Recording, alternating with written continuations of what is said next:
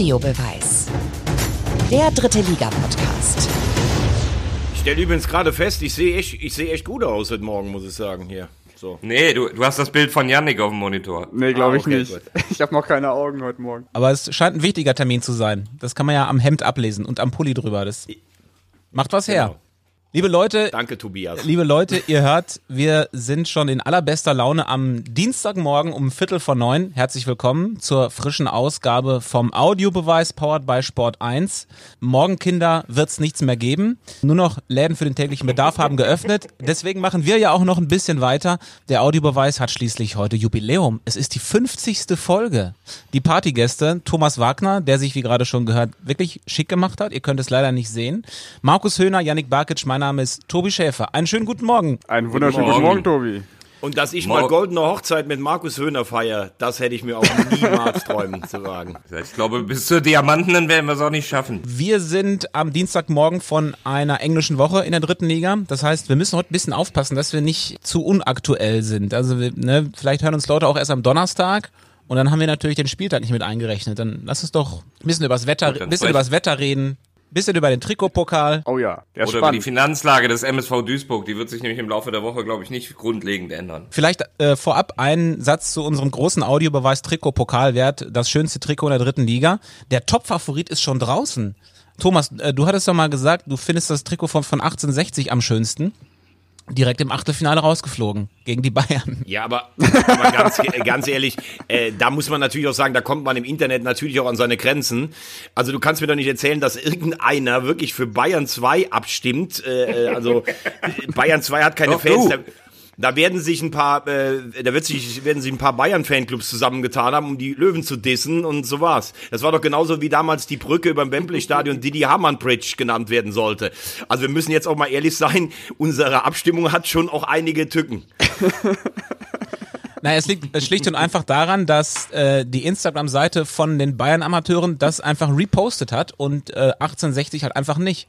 Da müssen die Vereine natürlich ein bisschen aufpassen. Wenn ihr gewinnen wollt, dann äh, müsst ihr es auch mal teilen. Ja, so einfach ist die Lösung. Jetzt Tobi gerade wie so ein Schnipp, wie so ein schnippischer Typ früher am Bolzplatz.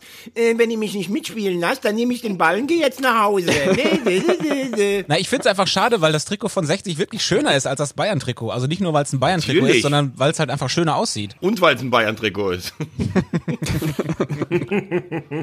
Aber dann äh, machen wir doch jetzt die Verknüpfung von 1860 zu heute Abend. Topspiel in der dritten Liga beim ersten FC Kaiserslautern und dann sind wir doch ganz schnell beim ersten FC Kaiserslautern. Da gibt es äh, ausnahmsweise mal Redebedarf. Äh, haben wir ja noch fast gar nicht drüber gesprochen in dieser Saison. Die Lauterer nach ungeschlagenem November zuletzt wieder im Abwärtstrend, fast die Niederlage gegen Duisburg, als Pourier noch äh, Last Minute das 2-2 rettete und jetzt äh, die Niederlage gegen Haching. Das Problem ist, sie schießen vorne nicht nur zu wenig Tore, ähm, es soll ja jetzt auch noch jemand geholt werden für die Offensive. Jeff Salbene, der Trainer, hat auch gesagt, es ist vielleicht auch Einstellungssache, dass man die Tore nicht unbedingt verhindern will. Ich habe momentan das Gefühl, dass es einige ein bisschen locker nehmen. Und deswegen brennt in Kaiserslautern mal wieder der Baum.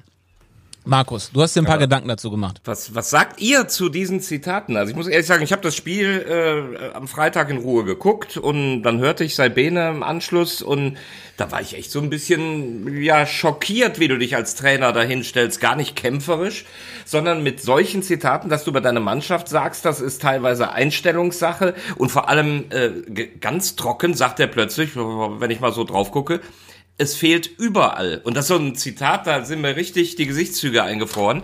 Äh, weil ich denke, wenn, wenn das ein Trainer sagt, dann ist das ja schon ein Stück weit Kapitulation. Und das soll nicht bedeuten, dass, dass man jetzt da äh, sofort über Salbene diskutieren muss. Aber seine, seine Bilanz in Zahlen ist ja nun durchaus äh, eher bedenklich. Ähm, äh, jetzt ist er einfach mal gefordert, ähm, dann ein bisschen mehr Schwung reinzubringen. Und ich denke, das ist das, was der, der Pourier, äh, Tobi, du warst dabei, äh, er hat es dir geantwortet. Der hat auch schon nach dem Duisburg-Spiel gesagt, äh, ja gut, jetzt haben wir den Punkt noch geholt, aber uns fehlt die Leidenschaft. Und äh, da finde ich, ist ein Trainer gefragt. Und wenn ein Trainer selber sagt, äh, das ist Einstellungssache, äh, was ich da sehe, es fehlt überall, dann ist er bitte selber gefordert, wie ich finde. Also ich habe das Spiel am Freitag auch gesehen. Ähm, ich war erschrocken, wirklich erschrocken. Veggie, du hast es auch mitbekommen am Samstag. Ich habe zu dir gesagt, der FCK war bodenlos am Freitagabend.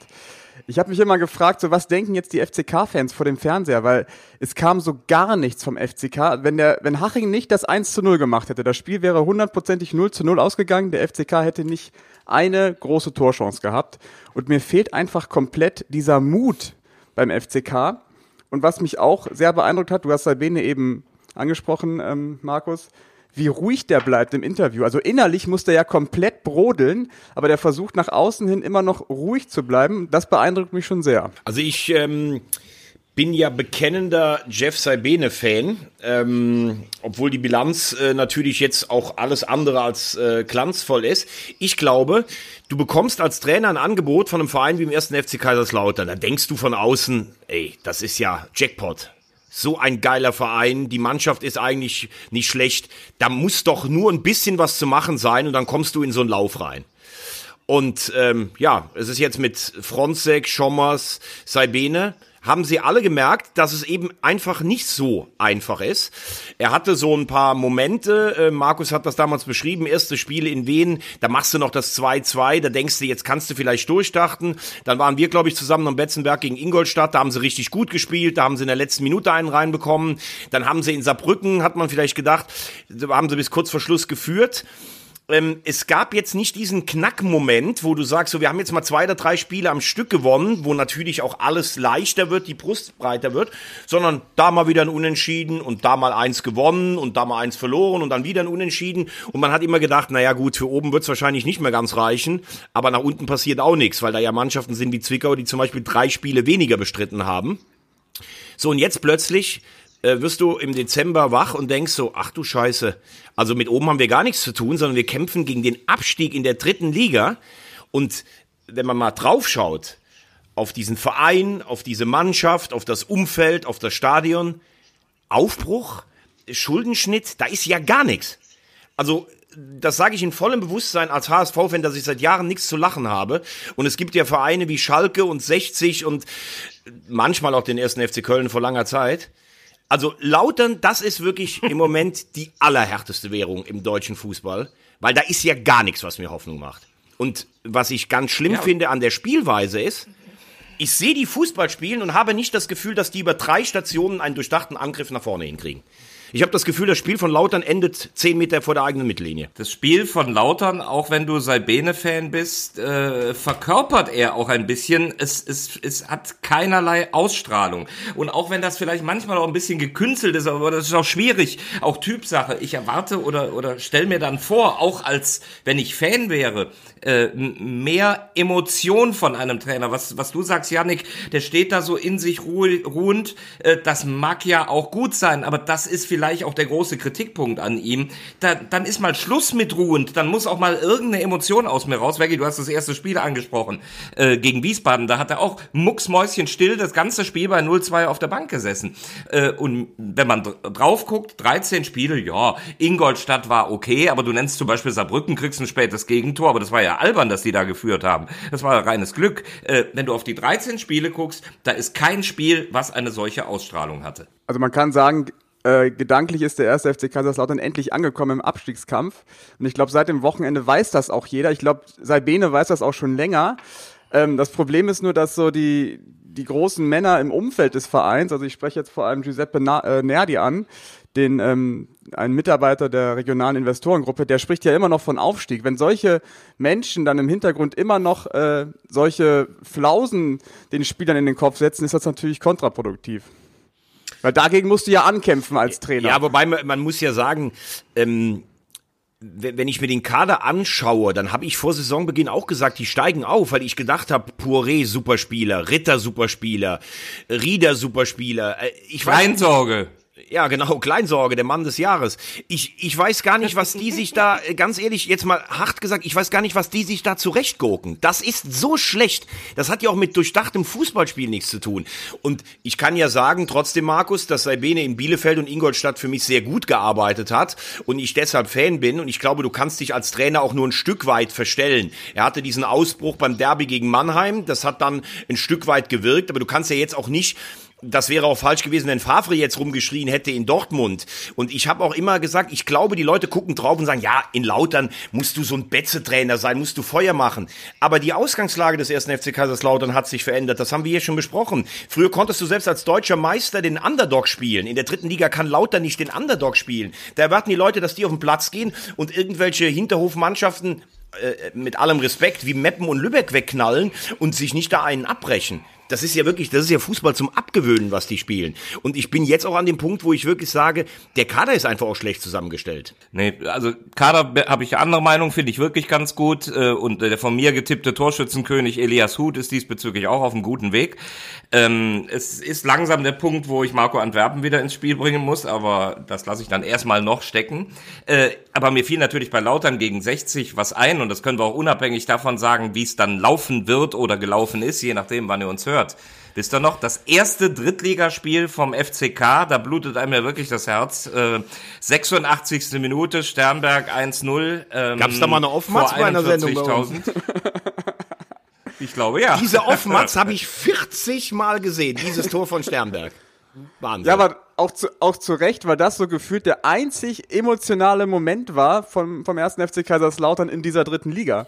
Naja, aber auch ein besonderer. Ne? Also ich meine, ein Drittligaspiel vor 41.000, das äh, in den letzten Minuten entschieden wird. Äh, also wenn man es dann nochmal sieht, äh, auch wenn man es tausendmal gesehen hat, das ist auch schon was, warum wir die Liga dann auch so lieben, äh, weil, weil große Clubs, äh, viele Emotionen und das war schon ein unvergessliches Spiel. Und eben das erste Drittligaspiel für Kaiserslautern. Aber Markus, du hast gerade eben gesagt, ähm, du siehst das ein bisschen anders. Nicht die Qualität der einzelnen Spieler, das habe ich ja gerade selber gesagt, sondern ich glaube, dass der Kader einfach in seiner Zusammenstellung nicht, nicht gut genug funktioniert. Äh, ich kann mich erinnern, Schommers hat das gesagt, das hat auch Fronzek mal gesagt, das sagt Saibene. Die sagen alle, da ist kein einziger Führungsspieler, einer, der qua natürlicher Autorität mal ein Heft in die Hand nimmt, der eine Aufholjagd initiiert. Und natürlich sagen das die Trainer auch, wenn sie selber merken, ihre Position wird schwächer. Aber wenn es drei hintereinander sagen, dann wird schon auch was dran sein. Ich weiß, es ist auch nicht einfach, in Lautern einkaufen zu gehen.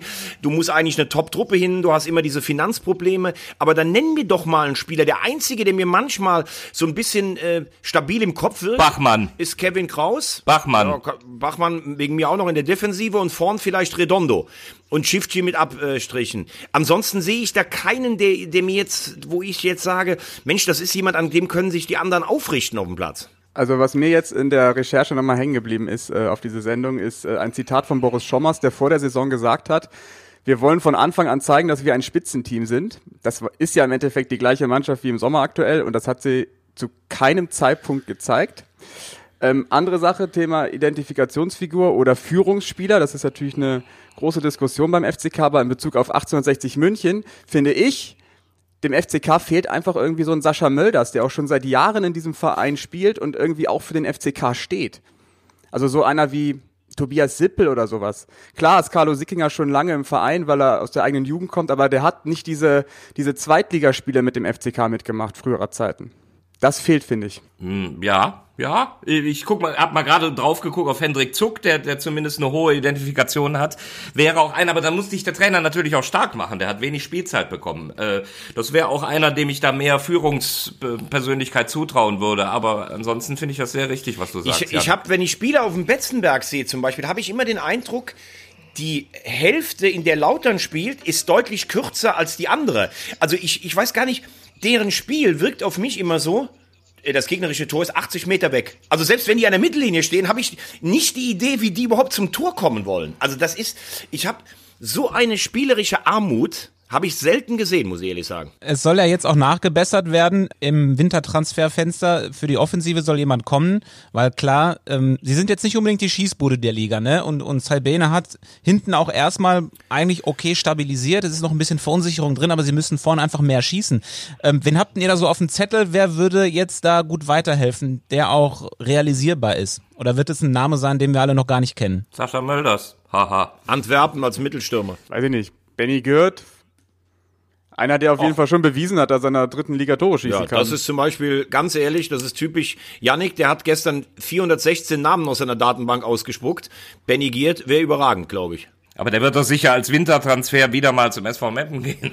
Nein, der wird nicht vom SV Meppen weggehen. Wie läuft's eigentlich für Dennis Undaff in Holland? Der ist nicht in Holland, der ist in Belgien, aber das ist nicht schlimm. Mein- Wenn man in Köln wohnt, sind diese Ja, Benelux-Staaten, also nebenan.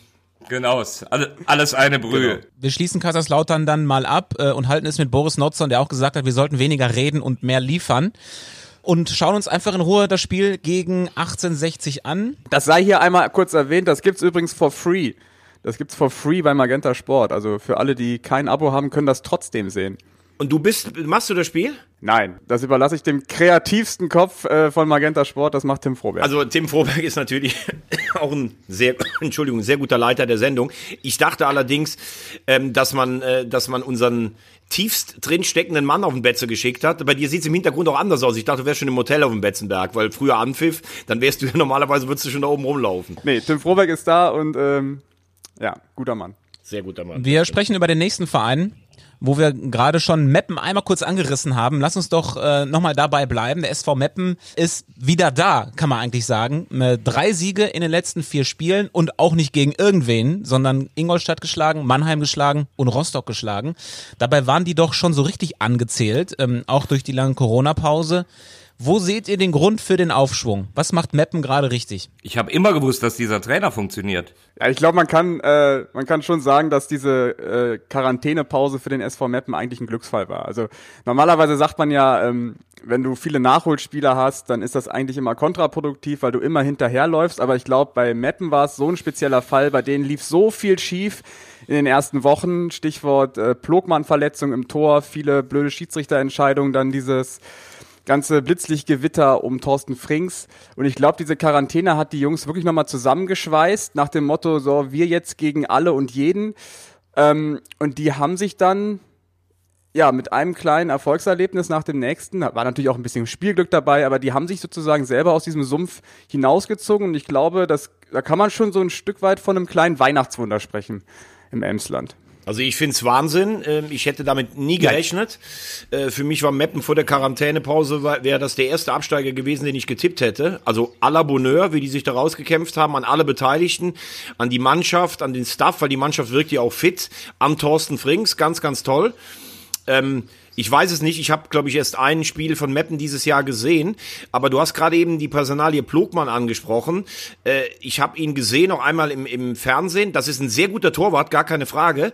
Aber ich glaube, wenn du so einen Umbruch hinter dir hast wie Meppen vor der Saison, dann weiß ich nicht, ob es so schlau war mit Domaschke, jemanden, der schon auch für den Verein steht, der ein Führungsspieler ist, der ein breites Kreuz im wahrsten Sinne des Wortes hat äh, den haben sie ja versucht, so ein bisschen zu rasieren. Ähm, der spielt wieder. Ich kann mir vorstellen, dass du in so einem Umbruch auch einfach ein paar Anker und Stabilisatoren brauchst. Und insges insgesamt scheint die Mannschaft jetzt gefestigter zu sein. Absolut, also da muss ich auch noch kleine Brötchen backen. Das, das habe ich Thorsten Frings äh, so nicht zugetraut, habe ich ja auch ähm, klar gesagt. Ähm, Pause genutzt, absolut, was Yannick sagt, schon beeindruckend. Wenn ich auf das Rostock-Spiel gucke, darfst du den eben genannten Begriff Spielglück aber durchaus auch mal erwähnen. Ich meine, da hat ja das Tor mehrfach gewackelt. Ähm, und äh, das war dann auch so typisch Hansa Rostock. Wenn du wieder mal den Schritt nach oben machen kannst, äh, dann lässt du die Dinger liegen. Das kann, das passiert dann auch mal zwischendurch, aber Hansa passiert es leider zu Ja, regelmäßig. Hansa ist die tragische, Eine- tragische Gestalt der dritten Liga. Total. Und es wi- wiederholt sich ja dieser Mechanismus. Ne? Die, die, die überzeugen total und wenn sie die Schritte machen können, passiert immer sowas. Ich finde aber auch, dass sich äh, Thorsten Frings so ein Stück weit verändert hat im Vergleich zu den ersten Spielen. Also ich habe das Spiel gegen Ingolstadt gesehen. Ähm, dieses typische Kampfspiel bei Regen, wo sie wirklich den FCI niedergekämpft haben. Und auch Frings war gefühlt aktiver und impulsiver an der Seitenlinie. Also ich glaube, auch bei ihm hat so ein, Umdenken stattgefunden. Zudem setzt er natürlich jetzt voll auf seine, seine Stammformation. Also seit der Corona-Pause sieht man schon, dass er da eine, eine feste Formation hat. Und wen ich besonders mal hervorheben möchte, der eigentlich sonst immer so im Schatten der ganzen anderen Spieler ist, ist Yannick Ose, also der Innenverteidiger, der jetzt wirklich Stammspieler ist und der sonst in den vergangenen Jahren immer im Schatten von Komenda war, von Puttkammer war.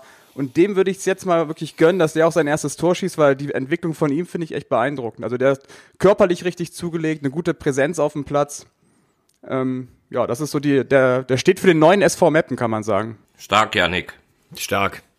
Ganz stark. Das zeigt einfach Yannick, der guckt sich Meppen an und wenn wir jetzt gefragt worden wären, Entschuldigung, wer, wer ist denn der auffälligste Spieler im Moment in Meppen oder wer ist entscheidend, hätte jeder von uns irgendeinen Namen genannt, aber auf Yannick Ose, da kannst du nur kommen, wenn du wirklich schon seit zweieinhalb Stunden heute Morgen gewühlt hast im Keller. Wahnsinn.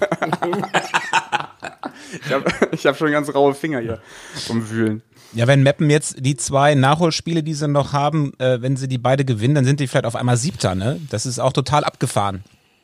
Auch durch, durch diese Saison, wo die Tabelle immer schief ist, äh, ist es ja wirklich noch spannender als sonst.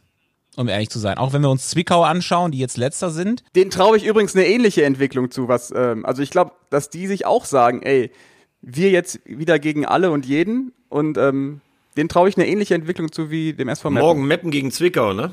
Das ist dann schon die Altquarantänler gegen die Jungen. Und die Frage ist ja, ob es wirklich auch das Schicksalsspiel dann wird für Joe Ennox. Das war es ja vor der Quarantänepause. Und ganz bitter ist es natürlich für den MSV Duisburg, die am Samstag auch endlich mal wieder gewinnen, zu Hause gegen Wien Wiesbaden, auch einen kleinen Sprung machen und sich dann sonntags auf die Couch setzen und sehen, wie Bayern auf einmal in Saarbrücken gewinnt und Meppen eben in Rostock. Das hofft man ja dann auch nicht unbedingt, wenn die direkten Konkurrenten unten drin dann auf einmal Spiele gewinnen, die eigentlich nicht eingeplant sind mit drei Punkten. Und deswegen rutscht Duisburg dann wieder Stimmt runter. absolut, aber ich glaube, in der Phase ist es erstmal wichtig, dass du dein eigenes Spiel gewinnst, weil du wirst ja keine Saison schaffen, mit 14 oder 15 Punkten nicht abzusteigen. Ich weiß genau, was du meinst, Tobi. Ähm, du guckst natürlich immer darauf, was macht die Konkurrenz, aber ich glaube, in Duisburg kann das schon auch was freisetzen. So ein überzeugender Sieg gegen einen Aufstiegsaspiranten. Und äh, wie gesagt, du musst ja selber mal versuchen, in den Lauf zu kommen. Dann ist es irgendwann vielleicht auch egal, was die anderen machen. Und das war natürlich äh, lebenswichtig, mal so ein Spiel dann klar zu gewinnen, wie du gerade sagst, gegen Wiesbaden, äh, die gerade auch auswärts sehr, sehr gut funktionieren.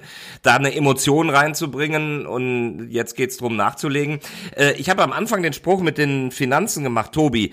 Äh, wir haben auch kurz geschrieben, du warst in die Duisburg. Ich weiß nicht, was habt ihr da rausbekommen, denn so, wir sind ja auch vernetzt. Am Freitag brach ein bisschen Panik aus. Da bekamen wir, oder ich, äh, Nachrichten über WhatsApp. Äh, Mist, die müssen am Montag Insolvenz einreichen. Ähm, das hat sich so nicht bestätigt. Tobi, was habt ihr da mitbekommen vor Ort? Also das war ja nicht das erste Mal, dass äh, das Gerücht gestreut würde, der MSV müsse Insolvenz anmelden. Der Verein ist sofort entschieden dagegen vorgegangen, hat gesagt, das sind absolute Fake News, da ist nichts dran. Wir versuchen auch rauszufinden, aus welcher Ecke das kommt. Wir haben vor dem Spiel dann mit dem Präsidenten Ingo Wald gesprochen, der hat auch gesagt, keine Ahnung, wer uns da äh, schaden will, denn das ist extrem schädigend, auch in Gesprächen mit neuen Investoren, die angeblich auf gutem Weg sind, weil bis zum 21. Januar muss der MSV ja die Finanzlücke schließen.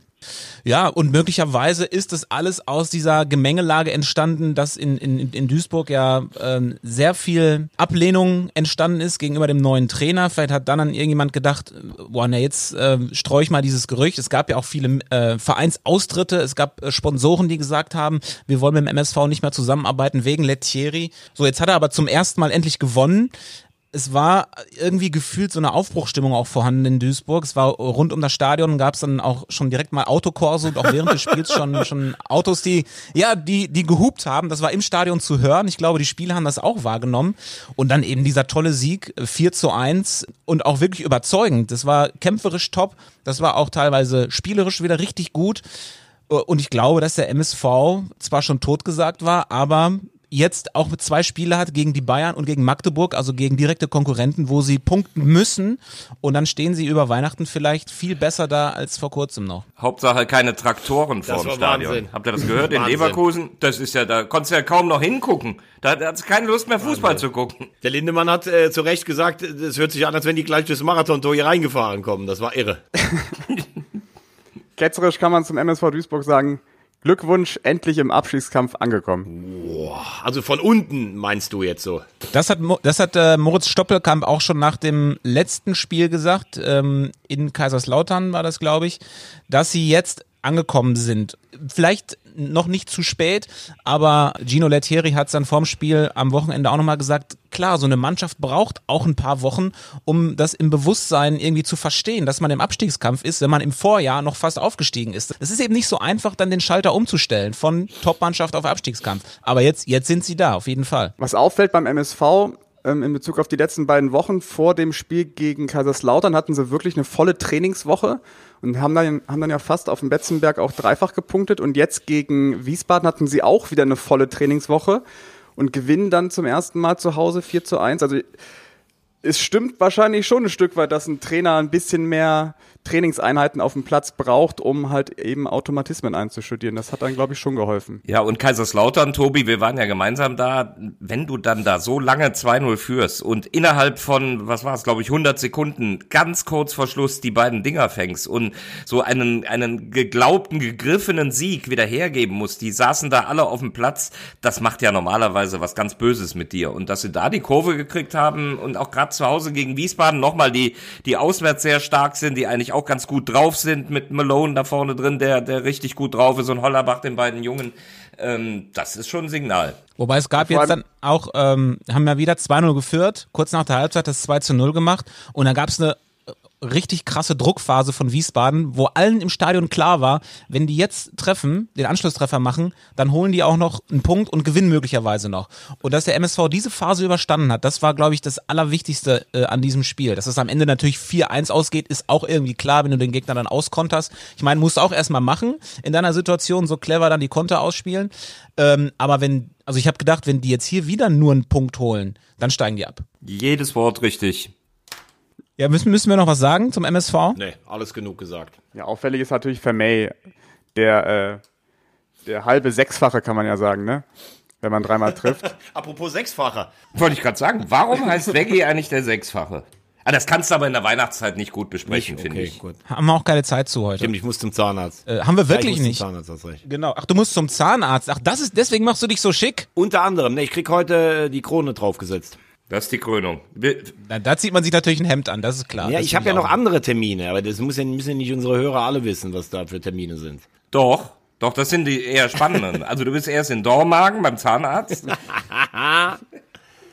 Und dann? Mach mal bitte weiter, To- äh, Tobias. Also ich habe jetzt hier noch auf meiner Liste äh, eine Sache, bevor wir die vergessen. M, Yannick, vielleicht kannst du das mal äh, kurz erklären, was wir uns gedacht haben bezüglich des Spielers oder des Mannes des Jahres. Ne, das Jahr 2020 geht ja jetzt äh, nun bald zu Ende. Ja, schade, ne? Dieses, dieses schöne Jahr 2020 geht zu Ende. Ja, ist das Kunst oder kann das weg? Also von mir aus kann das weg. Ja, ich hatte letzte Woche einfach nur den Geistesblitz und habe mich gefragt, wer hat mich eigentlich ähm, besonders geprägt in, in Hinsicht auf die dritte Liga in diesem Jahr? Welcher Spieler, Trainer oder auch Verantwortlicher? Ähm, und da hatte ich in die Runde geworfen, ob man nicht den Mann des Jahres küren könnte in der dritten Liga. Wer eurer Meinung nach der Mann des Jahres ist, und das könnt ihr uns gerne bei Instagram einmal schreiben. Wer, warum, weshalb und ähm, wer es verdient hätte, diesen äh, besonderen Titel zu tragen. Markus Kleinsorge. Doch, ich habe mich schon gefreut. Ja, einfach eine DM, wie die Kids sagen, bei Instagram. Und dann machen wir das nächste Woche in unserer Jahresabschlussfolge, küren wir dann den Mann des Jahres. Sehr schön, da, da schauen wir auch einmal so auf unser Zwischenzeugnis, ne, was unsere Prognosen angeht. Ich glaube, da fallen wir alle durch. Das war jetzt keine, keine gute Idee von dir. Das ist ja super. Also wenn ich jetzt Hörer vom Audiobeweis höre, würde ich sagen, was sind das denn für Nulpen? Ich schalte ab. Danke, Yannick. So Marketing, Marketing kannst du dir noch ein bisschen Nachhilfe bei Tobi holen. Ich habe ja eben schon mal meinen, meinen getippten Torschützenkönig angedeutet. Eieiei. Übrigens für mich der Spruch der Woche war wirklich, das war, das wollte ich gerade vom Wochenende noch sagen. Ich war in Ferl am Samstag, ähm, ein unfassbar tiefer Boden, echt Kraft gekostet. Beide Mannschaften sind wirklich äh, marschiert. Das war ein tolles Spiel, fand ich, Janik. Ne? Und dann lag irgendwann Koronkiewicz hinterm eigenen Tor bei der Viktoria, die eh Verletzungsprobleme ohne Ende haben. Und Dotschew ruft schon irgendwie so, ich habe keine Spieler mehr. Und dann geht Franz wunderlich von der eigenen Bank hinter das Tor und irgendwie redet er ganz kurz mit dem und Koronkiewicz äh, wie Lazarus wirft die Krücken weg und kommt zurück. Und Franz marschiert so an der Haupttribüne vorbei und sagt so, ja, ja, wenn es warm ist, dann hätte er kein Ping Me. Und Koronkiewicz hat also bis zum Schluss sich nicht getraut, Auswechslung anzuzeigen. Kleine Übersetzung, Ping ah, sind Schmerzen. Herrlich. Auf Kölsch. Aber dann lass uns doch an dieser Stelle äh, wirklich kurz mal Simon Handle noch gute Besserung wünschen, der sich tatsächlich schwer verletzt hat. Doppelter Bänderriss am Sprunggelenk. Der wird jetzt ein bisschen länger ausfallen. Ähm, treuer Hörer von unserem Podcast. Simon, alles Gute. Come back stronger, sagt man immer, ne? Aber er ist äh, morgen zu Gast bei Magenta Sport in der Halbzeitpause bei Konstantin Klostermann. Da bin ich mal gespannt, ob er den Namen Audiobeweis Was ist denn eigentlich mit dem seiner Frisur passiert? Ja, das, das müssen wir mal rausfinden, genau. Sch schlagartig erblondet. Das ist die viel größere Verletzung, ne? Das hast du jetzt gesagt. Ja. Thomas, wie viel Zeit hast du denn eigentlich noch? Äh, haben wir noch die Zeit, über ein anderes Thema zu sprechen oder sollen wir direkt jetzt das Quiz machen und äh, Pass auf, zum ich, Ende kommen? ich würde gerne in 10 Minuten fertig sein nach einer Halbzeit. Ist das okay? Schaffen wir das? Ja, dann müssen wir schon wirklich fast zum Quiz kommen. Nee, dann mach 12 Minuten. Komm, was hast du noch für ein Thema? Ja, wir müssen natürlich noch kurz über den ersten FC Saarbrücken reden, die fünf Spiele lang äh, nicht gewonnen haben, zuletzt sogar zweimal verloren. Was ist denn da los? Also ich glaube tatsächlich, dass die, dass die am Anfang, ich glaube, dass die mit sehr viel Euphorie, Wucht, Tempo und allem in die Saison reingekommen sind. Jetzt ist der Herbst da, die Boden, die Böden werden tiefer, du hast englische Wochen, der Überraschungseffekt ist weg. Alles ganz normal, keinen Grund, um sich äh, zu sorgen. Aber sah ja zwischendurch so aus, als wenn die durch die Liga fliegen. Ich glaube, das ist erstmal ein bisschen gestoppt. Lukas Kwasniok hat es übrigens immer gesagt auch, ne? Das, ich glaube, dass ihn das auch nicht überrascht. Ja, ich glaube auch, dass das normal ist äh, und wie Veggie sagt, kein, kein Grund zur Sorge, aber du musst eben immer aufpassen, die gleiche Eigendynamik, die dich nach oben gespult hat, die, die kann dich auch äh, nach unten zirkulieren. Äh, jetzt hat Kwasniok ja dann eine taktische Umstellung zuletzt auf seine äh, Kappe genommen, den Müller vorzuziehen, von links hinten ins Mittelfeld. Vielleicht macht er das auch so ein bisschen, um die Mannschaft zu schützen. Ähm, ich glaube aber, dass sie insgesamt genug Stabilität haben, ähm, sich wieder zu fangen. Also ich bin total überrascht ähm, über die Dimension dieser Kritik, die von außen reinkommt, von den Fans, diese Erwartungen. Also man muss sich ja nur mal die Tabelle anschauen. Ich glaube, Saarbrücken ist Zweiter als Aufsteiger und alle erwarten jetzt irgendwie, dass sie wie in den letzten vier, fünf Jahren in der Regionalliga irgendwie alles in Grund und Boden schießen. Also das, das verstehe ich nicht. Ist schon so ein bisschen FC-like, finde ich, in Saarbrücken, diese Euphorie und diese Erwartungshaltung. Das wundert mich total. Ähm, FCS. Ich finde, FC. dass Quasiok und vor, FC, ne? Genau. Ich glaube, dass die Mannschaft und auch Quasiok selber schon sehr früh dagegen angekämpft haben. Ähm, aber trotzdem schaffen sie es nicht, ja, da irgendwie Ruhe reinzubekommen. Und ähm, ich bin gespannt, wie es weitergeht, aber ich glaube schon, und das wieder das Stichwort Mut. Quasiok ist ein Trainer, der extrem viel Mut hat, auch mal was zu verändern. Klar funktioniert es nicht immer, aber ich finde sowas immer besser als beispielsweise beim FCK, wo mir der Mut komplett fehlt, mal irgendwie was Verrücktes zu machen. Aber Yannick, da bin ich ein bisschen, da bin ich ein bisschen anderer Meinung. Widerspruch. Also zu sagen, dass der das, äh, dass der äh, ja da irgendwie so ein bisschen vorgewarnt hat und so. Also ich finde, Kwasniok hat das Ding schon befeuert bis zum Anschlag. Äh, ja, unsere Art, Fußball zu spielen, das kennen die anderen nicht. Also der hat nicht groß gewarnt. Das stimmt meiner Meinung nach nicht. Und das ist auch völlig okay. Aber diese These habe ich hier vor vier Wochen schon aufgestellt. Das ist ein Trainer, mit dem gehst du durch die Decke. Oder aber du gehst in eine andere Richtung nach unten ab. Das wird dieses Jahr nicht passieren. Saarbrücken wird, glaube ich, unter den ersten sechs oder sieben einlaufen. Aber das kann total in die Hose gehen wie in Jena. Und er hat diese Euphorie auch nicht klein gehalten. Das muss er auch gar nicht. Äh, Die Erwartungshaltung im Umfeld ist natürlich geisteskrank als Aufsteiger, wenn du seit Jahren nicht dabei bist. Aber der hat schon eine Art, der eine Mannschaft vollkommen auch am Limit powern lässt. Und im Moment siehst du halt, dass sie da auch an ihre Grenzen kommen. Es waren aber zumindest Spieler, die auch gesagt haben, Leute, das kann jetzt nicht hier, also die Stimmung war schon so, dass man gesagt hat, unser Erfolg kann jetzt nicht zum Druckmoment werden. Ähm, das habe ich schon auch so in den letzten Wochen äh, so empfunden. So auch ein Stück weit als ein bisschen undankbar. Wenn, wenn du so da durchfliegst, äh, dann darf da eigentlich kein Druck draus werden. Übrigens, gutes Beispiel, wo das überhaupt nicht so ist, das ist in Ferl. Ähm, die fliegen ja da gut gelaunt durch die Liga, haben einfach nur Spaß und äh, wie man auch fühlt, total druckfrei und nicht vergessen, die sind nicht nur Dritter, sondern die haben auch noch zwei Spiele weniger. Aber die sind am Samstag gegen die Viktoria, finde ich, echt an ihre Grenzen gekommen. Das hätte die Viktoria gewinnen müssen, das Spiel. Also du merkst dann schon noch, wenn alle auf dich so drauf gucken und äh, da kommt dann eine Mannschaft, die kennt die Liga schon. Also ich glaube auch nicht, dass Ferl äh, da ganz oben bleibt. Nee, aber das ist, dann nimmst du einen Punkt noch mit, das ist eben genau das, was du dann mal machst, dann ist das auch in Ordnung und die tun sich zu Hause auch etwas schwerer als auswärts. Sehen wir heute Abend alles bei Dynamo Dresden gegen SC Verl. Topspiel auch heute Abend. Uiuiui. Klare Sache, Dynamo. Ah, die, die Abwehr ist schwer malträtiert, ne? Das sehe ich erstmal nicht so klar. Hartmann fällt aus, ist natürlich super ärgerlich für Dynamo. Wenn, wenn dir, du hast gerade über diese Dreierkette Sicherheit gewonnen, ähm, auch wenn du jetzt auch wieder erfolgreich warst am Wochenende äh, und der Becker da gut übernommen hat, aber Mai und Hartmann fehlen verletzt, das ist schon schwerwiegend. So, Das waren die fünf Minuten. genau. Hast du noch was, Yannick? Ich warte nur aufs Quiz. Der Und ist, zwar seit, seit drei Tagen. Also jetzt das äh, große Audiobeweis-Kult-Quiz. Ähm, wir suchen heute einen Spieler und äh, spielen wie gewohnt Wer bin ich? Ich gebe euch Hinweise auf diesen Spieler in der äh, aus der dritten Liga. Wer es weiß, ruft laut rein und dann die Lösung. Man darf nur einmal antworten. Wenn die Antwort falsch ist, ist man raus. In der Tabelle sieht es aktuell so aus, äh, wie eigentlich. Ich Markus 4, Yannick 3, Wagner 3, minus. Habe ich nicht schon fünf? Nein, 4. Gut. Okay, wer bin ich? Mein aktueller Marktwert liegt bei 250.000 Euro. Ich bin bei derselben Beraterfirma wie Jesper Verlat, Tim Albutat und wie Christian Groß von Werder Bremen. Pass auf, jetzt wisst ihr es. Im Sommer war ich im Urlaub auf Kreta. Ah, Auf meinem rechten Oberschenkel habe ich Tattoos mit römischen Zahlen. Yannick sieht so aus, als würde er schon äh, drei Namen im Kopf haben. Ähm, ich habe bereits für fünf Vereine in der dritten Liga gespielt.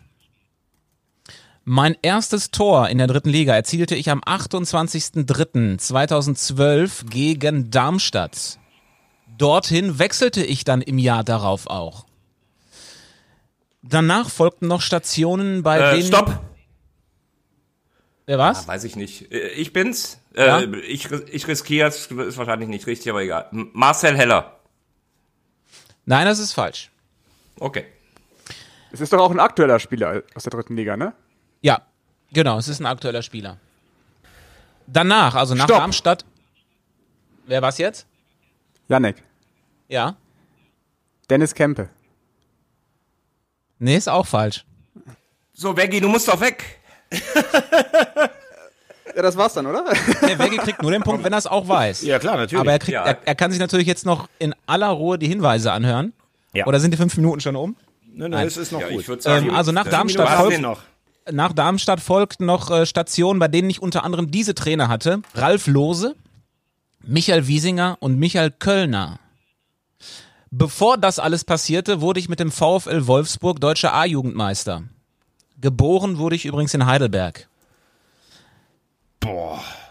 War's da schon, oder was? Nee, nee, ich hab noch. Aktuell spiele ich für einen Verein aus der bayerischen Landeshauptstadt. Wissen es die anderen mittlerweile, die nicht mehr dürfen? Immer noch nicht. Äh, da, da werde ich als Innenverteidiger eingesetzt und meine Rückennummer ist die 22. ja, jetzt weiß ich es, glaube ich. Ja, ich glaube, ja, ich weiß es. Obwohl, ne, warte, Ich weiß es hundertprozentig. Ich nicht, ne? Ich Mein weiß es jetzt, hundertprozentig. jetzt kommt der letzte Scheiße. Hinweis. Mein Verein spielt dieses Jahr zum ersten Mal in der dritten Liga. Ja, ja, ich weiß es hundertprozentig. Scheiße, ich hat's. Warte mal, da muss ich aber jetzt noch mal gerade gucken. Wie, jetzt googelst du die 22 von nein, äh, also nein, ich meine, ich mache das wie Yannick. Ich schreibe mir doch immer die ganzen, Dach, äh, die ganzen Sachen auf. Komm, ich, ich, ich kann da Nein, nein, kann ich nein, noch einen nein. Drittelpunkt holen, wenn der so lahm ist. Mann. Aaron Berzel, Ach, Mann. Top. Ja, es ist Aaron Berzel. Ich hätte nie gedacht, dass der mit Wolfsburg A-Jugendmeister geworden ist. mir Hat auch er was gegoogelt. Dass der Tattoos hat, Neben, neben, neben, Damit rutsche ich ja wieder auf den letzten Platz. neben, der ist U19 Meister geworden mit Robin Knoche in der Innenverteidigung. Aber das müsstest du doch Maxi wissen Arnold. Ja, das kam zu spät. Darüber bin ich ja draufgekommen. Und dann hatte ich ihn auch noch Samstag, also ich habe ja schon vorher den blöden Heller rausgehauen. Und ich hatte Türkgücü auch noch am Samstag. Also insofern war es dann klar. Boah, ist das wichtig. Das- ist das wichtig? Kemper hat halt so ein, hat ein Tribal-Tattoo Ja. am Oberschenkel, aber das wusste ich halt. Aber We Aber, We Veggie, das ne- war wie beim Stand von 0-0 in der 94. noch äh, nach, nach so einem Eckball Ja. irgendwie das 1-0 rein. Aber ganz ehrlich, aber Tobi, da musst du ganz ehrlich sagen, da musst du jetzt ruhig bleiben bei sowas, ne? Stichwort 94. Minute. Wir müssen natürlich auch mal ein Konzept entwickeln. Wie lange hat derjenige Zeit nach der letzten Frage? Weil sonst verschiebst du deinen Zahnarzttermin und wir sitzen übermorgen noch hier. Das hat ja ewig gedauert, bis du. Nee, nee, bis, wir haben 9.30 bis du, es ist da. Das hat ja ewig gut. gedauert, bis Pass du den auf. Berzel gegoogelt hattest. Wahnsinn. Das war so wichtig, Tobi. Der ist so wichtig kurz vor Weihnachten. Boah, ich sehe Yannick, der macht jetzt direkt einen Durchbruch in den, in den Recherchekeller. Das kann nicht wahr sein. Und ich, ich mach schon mal eine Tischreservierung im Petersberger Hof. Genau, ich muss zum Zahnarzt. Ne? Er bleibt, bleibt. Sollen, sollen sie dir zwei ziehen dafür? Ich bin weg. Äh, am- wann haben wir denn nächste Woche nochmal? Ja, Mann des Jahres, ne? Ich meine, ich sehe da ein Loch, ein Loch in deinem Schneidezahn. Tschüss, ich bin raus. Tschüss. Die anderen glaube ich auch, ne? ja, ja, wir hauen auch ab. Viel Spaß bei der englischen Woche am kommenden Wochenende und dann hören wir uns nächste Woche zur großen Jahresabschlussfolge im Audiobeweis. Janik, wir sehen uns in drei Stunden am Hauptbahnhof. So sieht's aus. Auf dem Weg nach Mannheim. Freue ich mich drauf. Danke, ich mich auch. Ciao. Wiederhören. Audiobeweis. Der dritte Liga-Podcast.